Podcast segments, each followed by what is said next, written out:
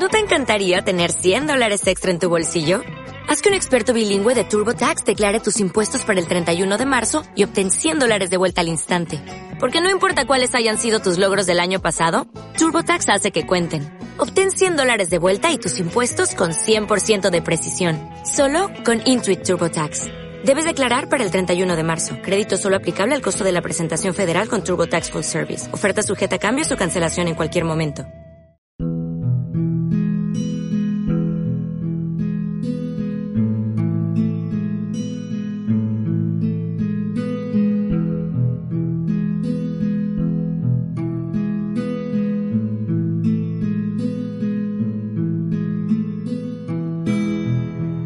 Sed bienvenidos, queridos amigos, una vez más a nuestro programa A Tu Salud. Soy María Somolinos y me acompaña Abigail Rodríguez, que es enfermera. Bienvenida, Avi, ¿qué tal estás? Muy bien, María, muchas gracias. Encantada de estar con vosotros, como siempre. Muy bien, nosotros también estamos encantados de tenerte aquí con nosotros. Bueno, para nuestros habituales oyentes, como ya sabéis, hemos comenzado una serie acerca de la salud reproductiva de la mujer. En el programa anterior hablamos de el momento en que la mujer se da cuenta de que está embarazada. ¿Qué haces? ¿A dónde tienes que ir? Y Abigail nos estuvo contando un poquito pues que una mujer en cuanto está embarazada tiene que ir lo antes posible a su centro de salud y allí ya le indicarán, le darán cita con su matrona y le indicarán qué es lo que tiene que hacer. También nos habló que las mujeres son clasificadas, las mujeres embarazadas, en distintos grados de riesgo, según pues los antecedentes patológicos, enfermedades que pueda tener según la edad y te clasifican en un riesgo bajo o riesgo cero, que sería cuando no tienes ningún factor de riesgo, y el riesgo más alto, que sería el riesgo muy alto o grado 3. Y en ese caso, eh, los riesgos que son altos te lleva el ginecólogo. Eso es, en ese caso siempre serás visto por tu especialista. Muy bien. ¿Qué más nos podrías contar en el momento en que una mujer ya está embarazada? Bueno, pues continuando un poco con el programa anterior, eh, una de las cosas, una vez nos enteramos que estamos embarazados, que eh, nos va a dar nuestra matrona, que en realidad nos va a decir que vayamos a nuestro médico de cabecera que nos lo recete, son los complementos. Eh, si no has comenzado a tomarlos todavía porque no has planificado este embarazo, te darán ácido fólico. En estos momentos está sumado a el yodo, ¿vale? Entonces es un complemento que ya está preparado y lleva eh, ácido fólico, yodo y vitamina B12. Actualmente ese es el que nos van a recetar. Es una pastillita cada día, ¿eh? te la puedes tomar cuando tú quieras. Y para aquellas que odian las pastillitas, es una pastillita muy chiquitina, así que se puede tomar con facilidad. Muy bien. Eh, y una pregunta, Abigail. Eh, a nivel de la alimentación, porque esto son unas pastillitas con unas vitaminas que nos van a ayudar en nuestro embarazo, ¿verdad? A nivel de alimentación, pero alimentación normal, ¿eh? de, de la comida habitual, ¿Hay algún cambio que la mujer embarazada deba hacer o algo especial que tenga que tener en cuenta? Pues mira, es importante cuidar mucho la alimentación. Hmm. Si ya de normal eh, la alimentación es algo importante porque, bueno, pues para, para nuestra vida diaria, ¿no? Para nuestra salud, especialmente cuando estamos embarazadas hay que tener en cuenta que en nuestro vientre pues llevamos un bebé que tenemos que cuidar y proteger. Esta alimentación debe ser completa, equilibrada y variada. Recuerda que no hay que abusar de los hidratos de carbono y que, eh, porque esto nos puede ayudar, como decíamos el otro día, a la diabetes gestacional, ¿eh? si abusamos mucho de los hidratos de carbono.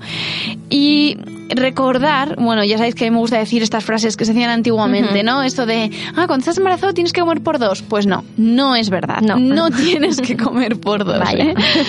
Eh, debemos aumentar durante los primeros meses del embarazo entre 300 y 400 kilocalorías al día.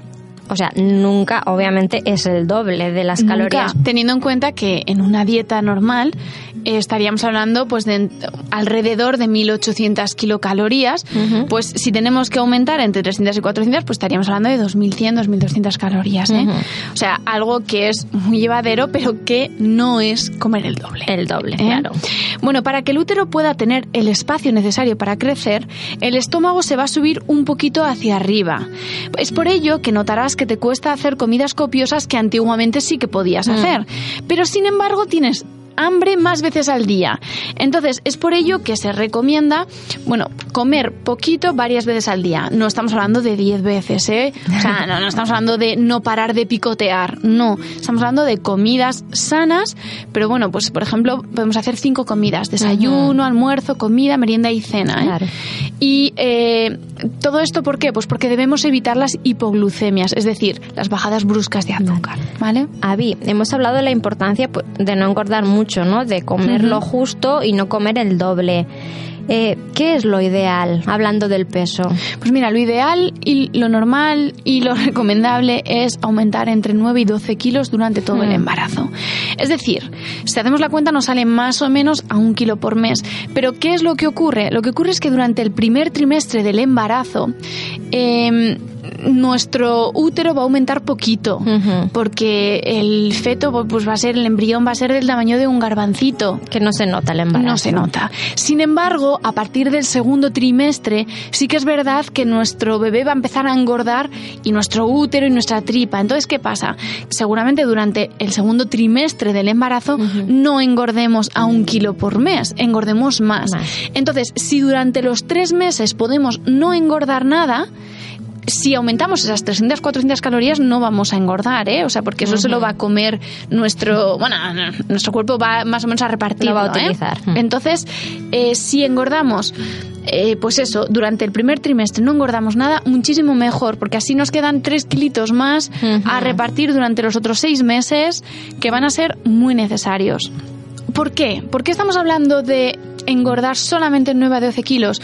Pues porque el, el bebé no necesita más. O sea, no necesitamos engordarnos 20 kilos. La vieja creencia de que cuanto más nos engordemos, más sano saldrá el niño, no. O sea, el niño se va a engordar lo mismo.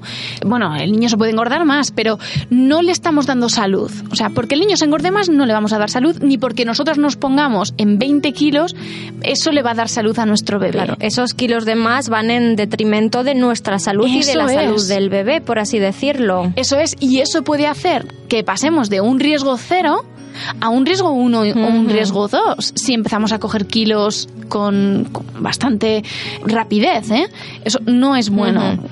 Es algo que nos tenemos que quitar de la idea. Y ya que estamos hablando así de este tema del engordar, del comer, eh, una pregunta, ¿se puede seguir haciendo ejercicio o practicando algún deporte que suele practicar la mujer cuando estamos embarazada? Claro, ese es otro tema. Por ejemplo, mujeres muy activas en tema de deporte, pues el hecho de quedarse embarazadas y quizás tener que parar un poquito, pues les va a entrar miedo, ¿no? Sobre todo con respecto a la dieta que igual se engordan. Bueno, a ver, no estamos hablando de dejar de hacer deporte. Sí que es verdad que lo que vamos a hablar es de que hay que reducir pero eso es si haces un deporte, o sea, muy de mucho esfuerzo. Eso es. Y de riesgo. Por ejemplo, si haces karate, judo, ya. estamos hablando de que esos las patadas le pueden ir a la tripa, ¿eh? Si por ejemplo juegas a fútbol, voleibol, que parece un deporte que no es de mucho riesgo porque no es de contacto físico, ya, pero eh, ya. hay un balón de por medio y hay un riesgo de que ese balón vaya a tu tripa, ¿eh? y entonces sí que tenemos un serio problema.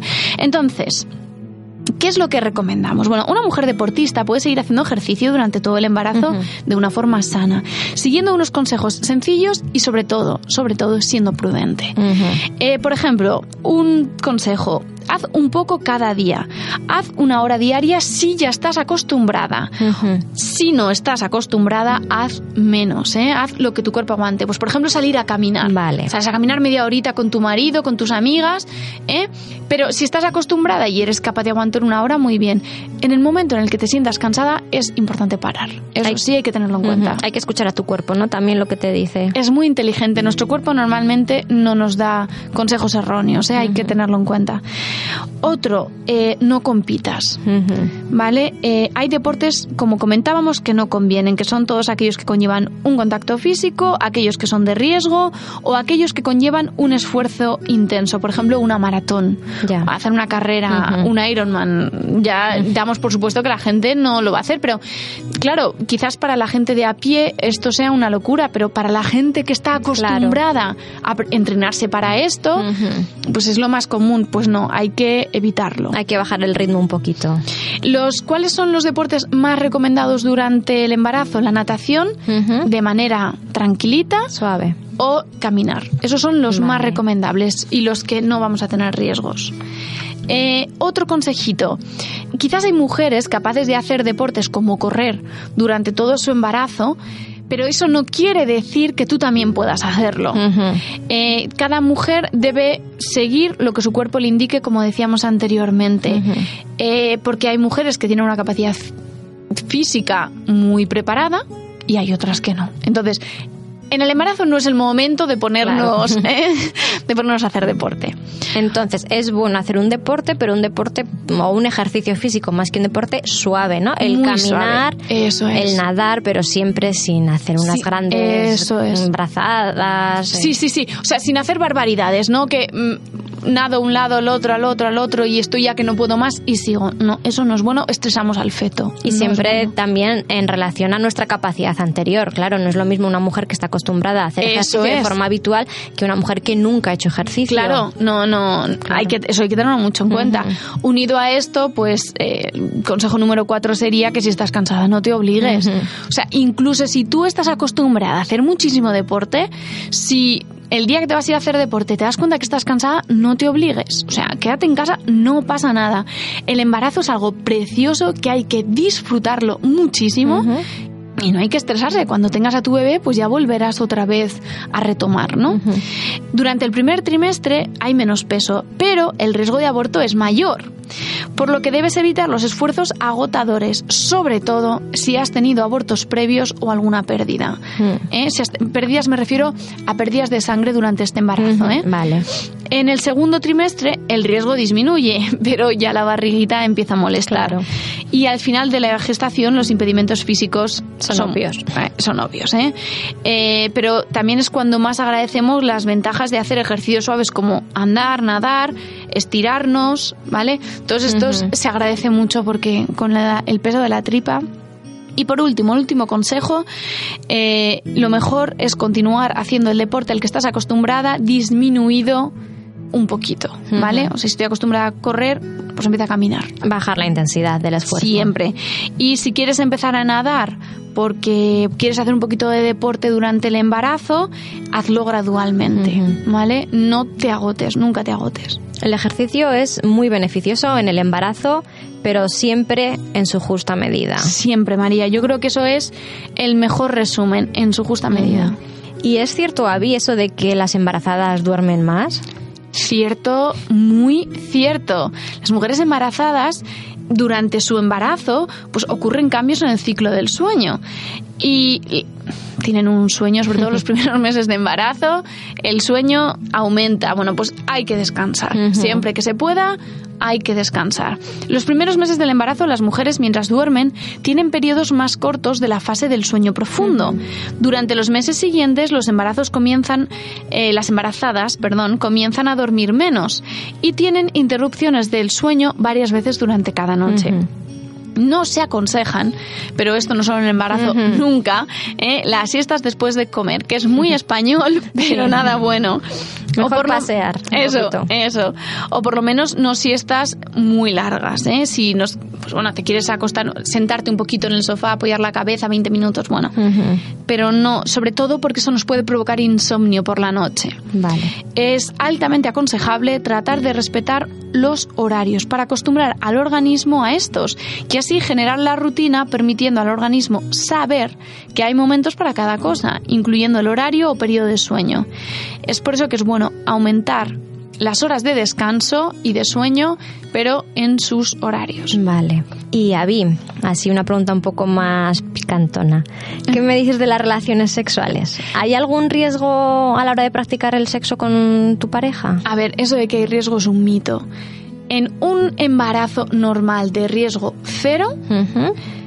No existe ningún problema de mantener relaciones sexuales con tu marido, Vale. ¿vale?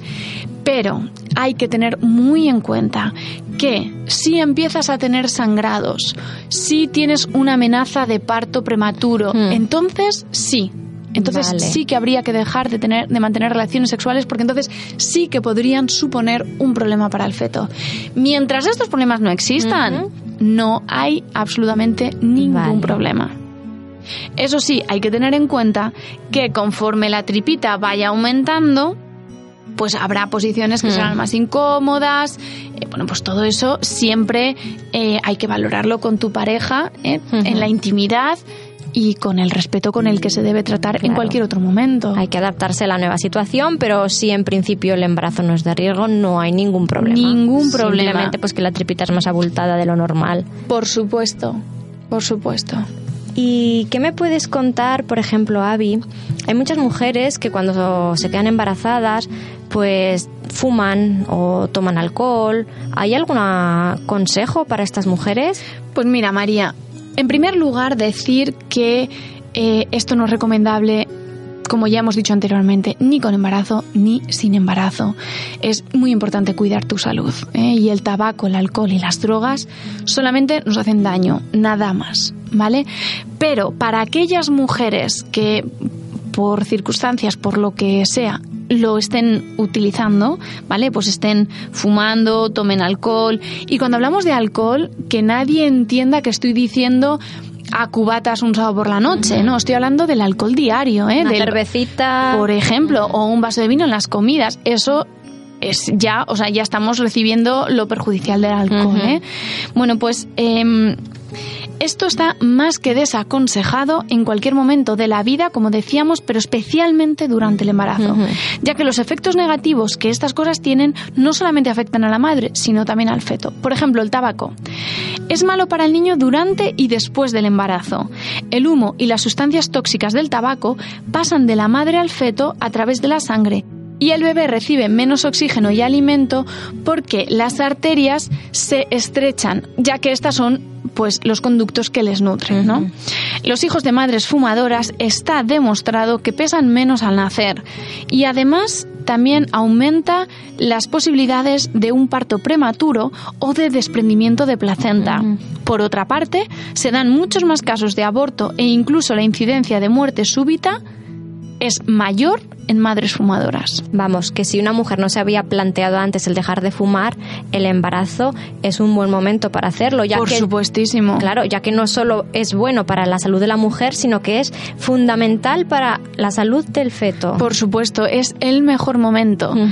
Bueno, en realidad el mejor momento es en cualquiera, ¿eh? Dejar de fumar. Pero es un buen motivo. Aparte, aparte que lo dejo caer ahí, que también para la economía, ¿eh? porque es verdad Sí. que es muy caro, pero bueno, cierto es que no es el motivo, el principal debería ser la salud, ¿eh?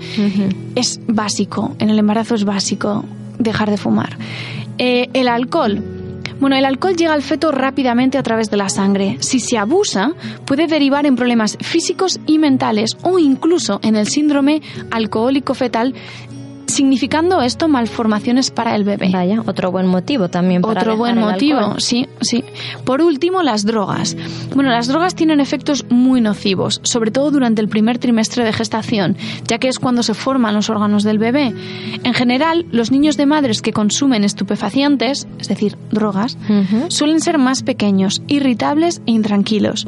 Puedes acabar creando adicción también a tu hijo, por lo que nacería con el síndrome de abstinencia Ya. y la posibilidad de un parto prematuro es altísima. O sea, realmente, si queremos tener un bebé, hemos soñado con esto, si por lo que sea, bueno, pues estás, eh, no has decidido todavía dejar estos hábitos tan desaconsejados, es el momento. Claro. Es el momento, de verdad. No lo dilates más porque esta decisión tuya Sí. va a acarrear consecuencias de por vida para tu hijo. Y para terminar, Avi, ¿algún otro consejo así rapidito que nos puedas dar? Pues sí, eh, haciendo, como diríamos, como un breve resumen, ¿no? Hay que evitar todo aquello que conlleve un cansancio extremo, como ya no solo el deporte, como decíamos antes, sino también, por ejemplo, viajar largas horas. Eso habría que evitarlo, ¿eh? Y durante el embarazo se recomienda algo que parece una tontería, pero no lo es, ducharse en lugar de bañarse. Vale. ¿eh? Es mucho mejor. Y por último, eh, vestirse con ropas cómodas, calzarse con zapato cómodo, porque como ya iremos viendo en los próximos programas, pues durante los diferentes trimestres del embarazo, durante los diferentes meses, nuestros pies se van a ir hinchando y va a ser, bueno, va a ser un poquito más incómodo, entonces un buen calzado. Y por último, y algo importantísimo con lo que me gustaría que se quedaran todos nuestros oyentes, al mínimo signo de alarma. Eh, hay que acudir al médico de cabecera o a urgencias, ¿eh? si este no está. ¿Qué serían estos signos de alarma? Pues mira, por ejemplo, sangrados. ¿eh? Aunque sea poquito, vayamos al médico. Puede no ser nada, ¿eh? porque a veces ocurre, pero es siempre mejor estar seguros de que no es nada. Eh, vómitos repetidos o muy intensos. Cuando hablo de repetidos no digo vomitar una vez o dos, ¿eh? que eso es muy común, sino que, por ejemplo, pues llevamos todo un día vomitando y esto no mejora. O si los vómitos son muy intensos, ¿eh? si nos desmayamos y este desmayo conlleva un golpe o vemos que estamos perdiendo la conciencia, bueno, eso también. Eh, si el tenemos un dolor abdominal severo, digo severo porque va a ser eh, va a ser común tener dolores. ¿eh? Es como cuando, cuando te duele porque te va a venir la regla. Eso es muy común. Pero mientras sea llevadero, no pasa nada. Ahora, si es intenso o durante un periodo de tiempo largo no disminuye, o sea, es un dolor que continúa, continúa, continúa, habría que ir para asegurarnos que todo va bien. Y por último, si tenemos contracciones ¿eh? y no es, por supuesto, el momento de dar a luz todas estas cosas, no tengamos miedo de acercarnos. Si podemos ir al médico de cabecera, pues mucho mejor porque seguramente si es una tontería nos lo podrá decir, pero si nuestro médico de cabecera no está, bueno, pues para eso están las urgencias de maternidad. Recordar que en el momento en el que estéis embarazadas, todo aquello que tenga que ver con vuestro bebé, pues ya iremos directamente a urgencias de maternidad. Muy bien. Pues gracias, Avi, por el programa de hoy. Muchas gracias por todos los consejos que nos has dado. Y hasta aquí el programa de hoy, queridos oyentes. Esperamos que hayáis disfrutado de nuestra compañía. Ya sabéis que os esperamos en el próximo programa de A Tu Salud. Un beso para todos.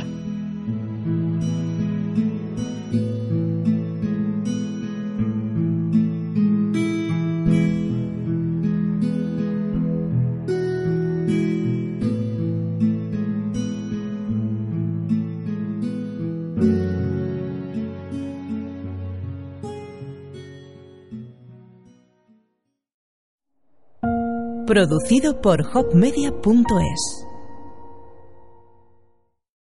O'Reilly Auto Parts puede ayudarte a encontrar un taller mecánico cerca de ti. Para más información, llama a tu tienda O'Reilly Auto Parts o visita oreillyauto.com.